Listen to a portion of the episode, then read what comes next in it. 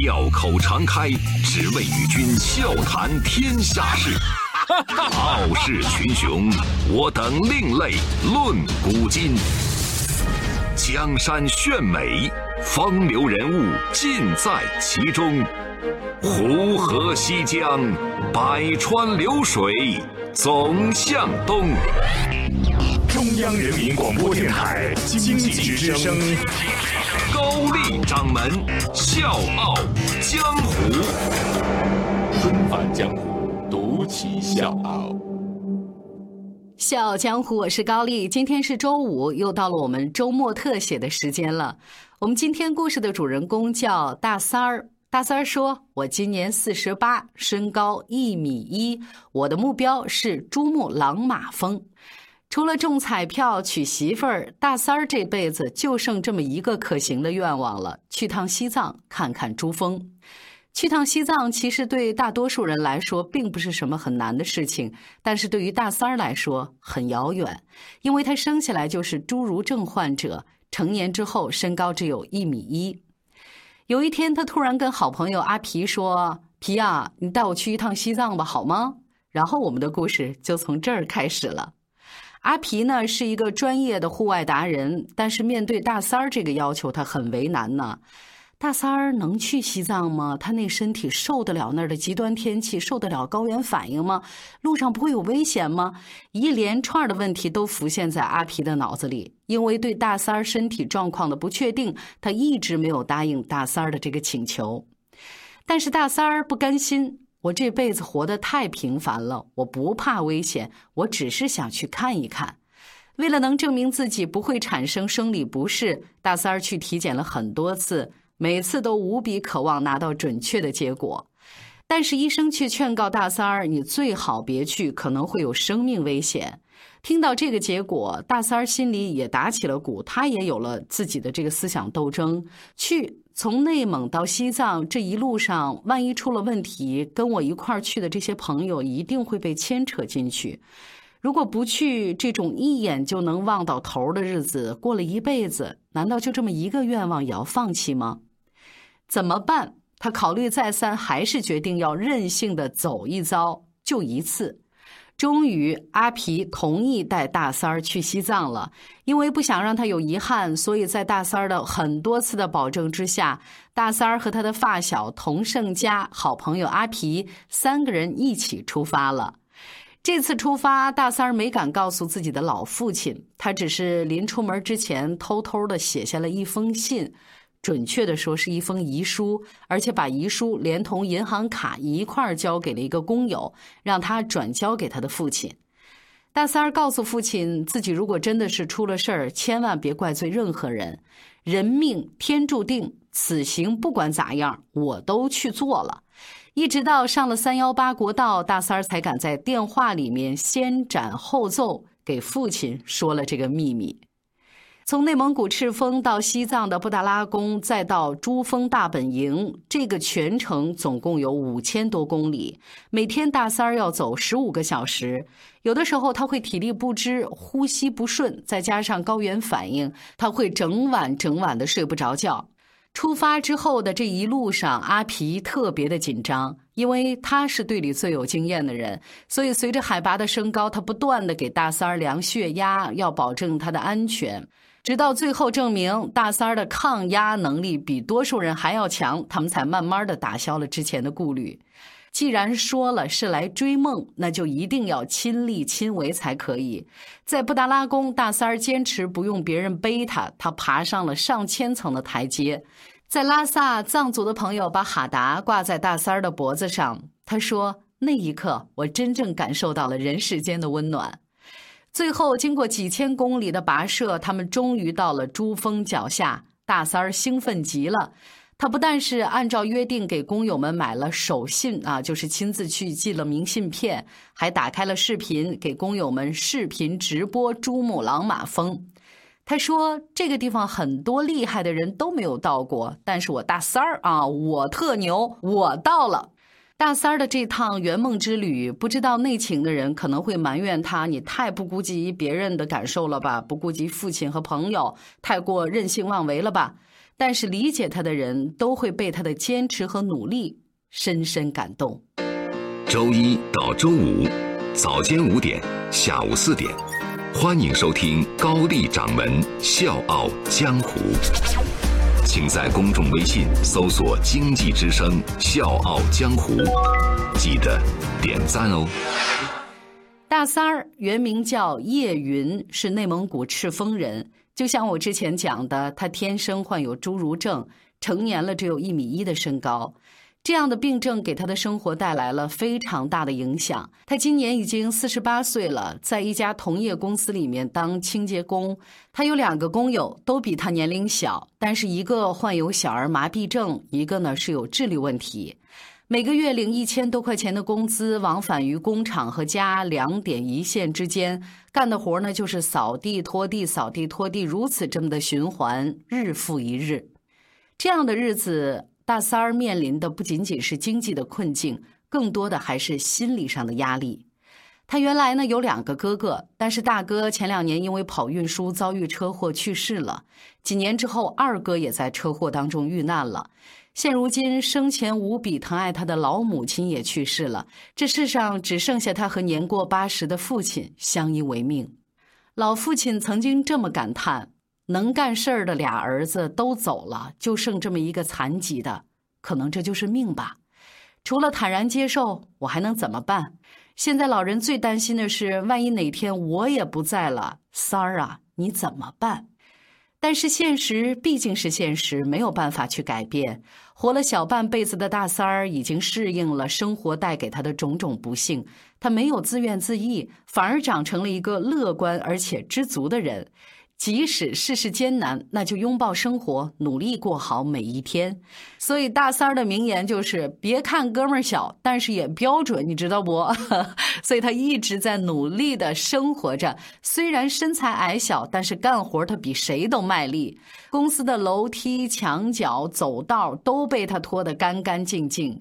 大三儿呢是一个心思特别细腻的人。小时候呢，他就是伙伴里面的孩子王，喜欢打抱不平，代表正义和良心的一方啊。天生的缺陷让大三儿的自尊心比别人都要强。谁要是嘲讽说：“哎呦，你看，你看你的身高”，他就会跟那个人拼命，用这样的方式来捍卫自己的尊严。当然，大三儿也渴望两情相悦的爱情。你欣赏我，我也喜欢你，能平平淡淡，也能携手看夕阳。九十年代，厂子里面有一个女工对他有那么点意思，但是后来两个人不了了之。大三儿也是一直单身到现在。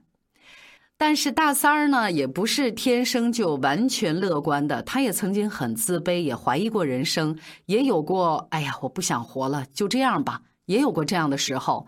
只是他转念一想，生命是我父母给我的，我怎么能糟践了自己？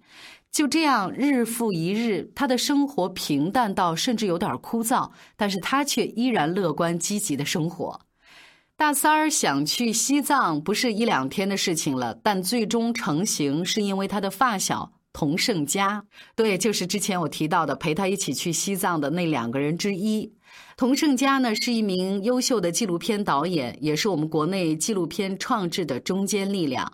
二零一三年，童胜佳突然对大三儿说：“三儿啊，我想给你拍一个纪录片。”大三儿当时拒绝了，他觉得我我来到这世上可能就是个误会，就是累赘，拍我干啥呀？你到底啥意思呀？但是童胜佳呢，也是一个硬脾气，他就这么软磨硬泡，大三儿最后是答应了，拍就拍吧，就当是跟小时候一样过家家一起玩呗。童胜家拍大三儿，大家都会有一个疑惑，在心里都会有一个大大的问号：为什么？你是不是别有用心呢？但是这都是因为一段陈年旧事。说心里话，你的脾气也很差，你一定还很不服气吧？我偏不能看到你受一点伤，哪怕是为你去挡枪，就干了吧，干完我们就出发，一起闯关，一起打天下。是苦是甜，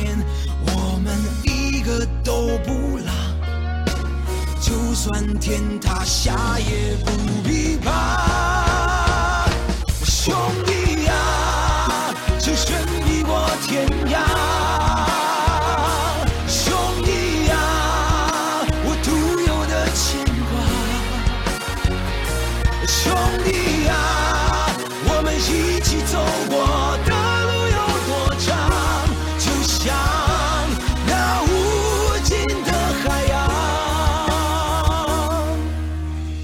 我说到了，大三儿每个月的工资只有一千多块钱，为了生活，他必须精打细算。有的时候碰上节假日，多发两百块钱当过节费，大三儿能兴奋很长时间。他本来是万千平凡人当中的一份子，向来省吃俭用，把自己的日子过得相当的紧凑。但即便是这样，他依然能尽自己所能帮助身边那些需要帮助的人。比如说，曾经他碰到了邻居童胜家，因为上学交不起学费，他二话没说，出手阔绰的把攒的几千块钱给了他。都说锦上添花容易，雪中送炭难，更何况大三儿自己的生活都不宽裕。那后来童胜家当了导演，拍了很多大制作的纪录片，但是他依然记得这个当初给自己雪中送炭的人。我的路有多长，向那无尽的海洋。但是给大三儿拍纪录片，也不单是为了报恩，更是想把大三儿平凡当中充满乐观、勇气、善良的故事传递给更多的人。为了这部片子，童胜家辞掉了工作，还拿出很多年的积蓄。他花了两年的时间，不分白天黑夜的跟拍大三儿，记录了五百多个小时的素材。但是就在片子即将完结的时候，有一天，大三儿却说出了自己的愿望。嗯，我想去一趟西藏。为什么要去西藏？大三儿是这么说的：因为珠峰在那儿，那是地球上最高的地方。对于大三儿这个突如其来的愿望，童胜家也纠结了。那我要不要跟着去拍呢？最终，为了记录下主角真实的心路历程，童胜家还是决定拍，也甭管最后能不能到达，这也是大三儿的一段生活。但是说起来容易，做起来难。这一路的跟拍格外的艰难。一路上跟拍大三儿的摄影师出现了严重的高原反应，没有办法行动。队伍当中除了阿皮，其他人都是第一次入藏。有一次，阿皮背着大三儿上了一个山头，摄影师呢在后面跟拍，实在是跟不动了，于是定焦拍摄。童胜家说：“这次实现梦想的艰难程度不亚于唐僧西天取经，但好在最后这些真实反应都被完整的记录下来了，汇成了一部感动人心的纪录电影《大三儿》。影片里，导演并没有故意把大三儿的身体缺陷放大，也没有激烈的剧情冲突，他记录的只是一个人平平淡淡、细细碎碎的日常生活。但是看过的人都被大三儿的乐观和追梦的决心感动了。影片里，在珠峰大本营的时候，童导突然问了大三儿一个问题：“都说来西藏是净化心灵的，三儿啊，你净化了吗？”大三儿没多想，说。我呀，我心灵不纯洁吗？童导又问：“你凭啥说你心灵纯洁呀？”大三儿眼神坚定，非常虔诚地说：“我不祸害人呢。”所以，纯洁的意义在大三儿的心里就这么简单。这句“我不祸害人”也是大三儿作为小人物最平凡却最真实的表现。也是因为这句特别普通的话，感动了每一位观众，包括歌手朴树。为此呢，朴树重整团队，主动答应为大三儿编唱主题曲，也就是新版《空帆船》。甚至远离社交网络的朴树呢，最近还在自己的微博上发出了录制大三儿主题曲的幕后视频，给大三儿做宣传。为了让大三儿的故事完整深刻地呈现在大众面前，拍摄团队前后花了四年的时间。为了真正到达西藏，大三儿走了五千多公里。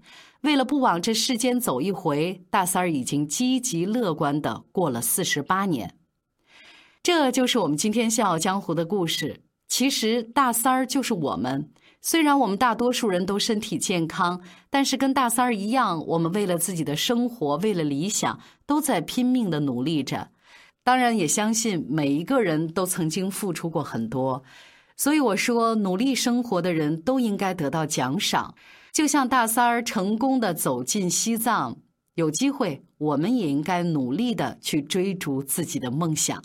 小江湖是高丽，祝你周末愉快，下周见。One, two, three, 走。当我听到风从我耳旁呼啸着掠过，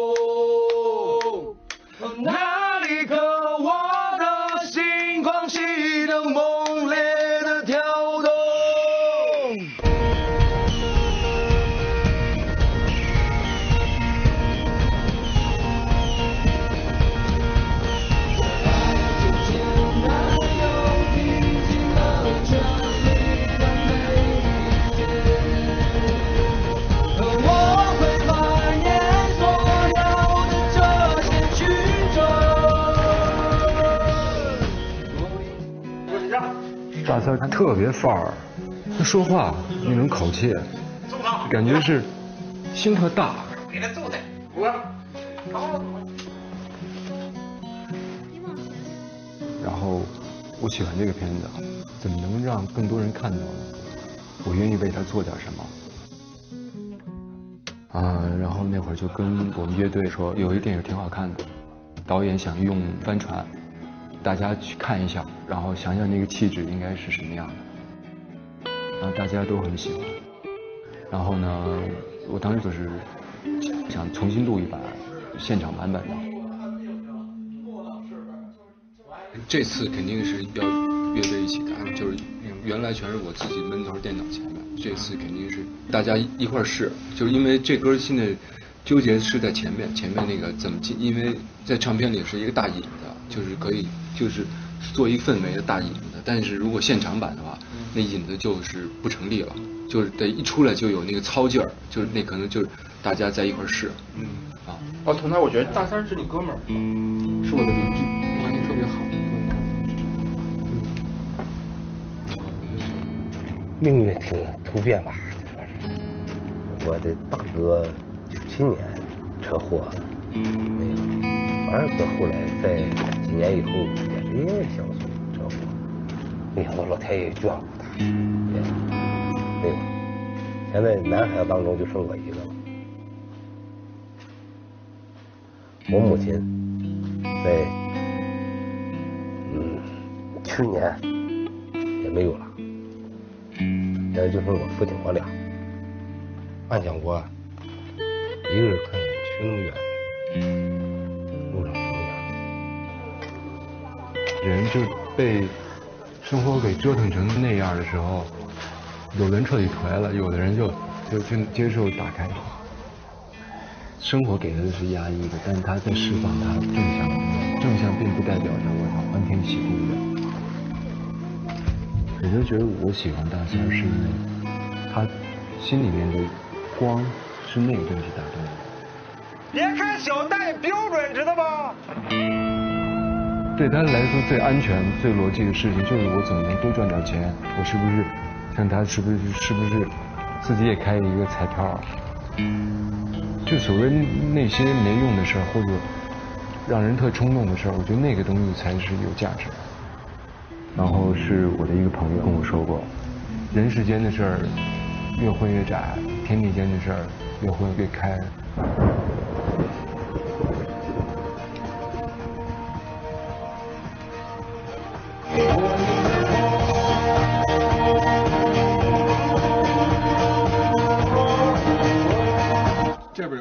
边有一怪音儿，是，我就不往下滑了，我就直接收到上面那音了。等于咱俩说完，噔噔噔噔噔噔。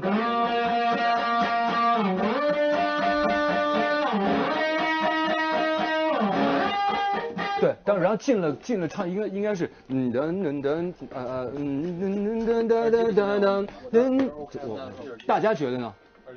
每次都要那个音吗？就我我觉得不是，就偶尔出来一下。现在是有一段是是有这个，对，就偶尔出来。在后边的。对对对对对对，就就是我觉得可以随便加那个那个那个，就是各种那个那个音，这但是那个那个劲儿一定要倍儿饱满。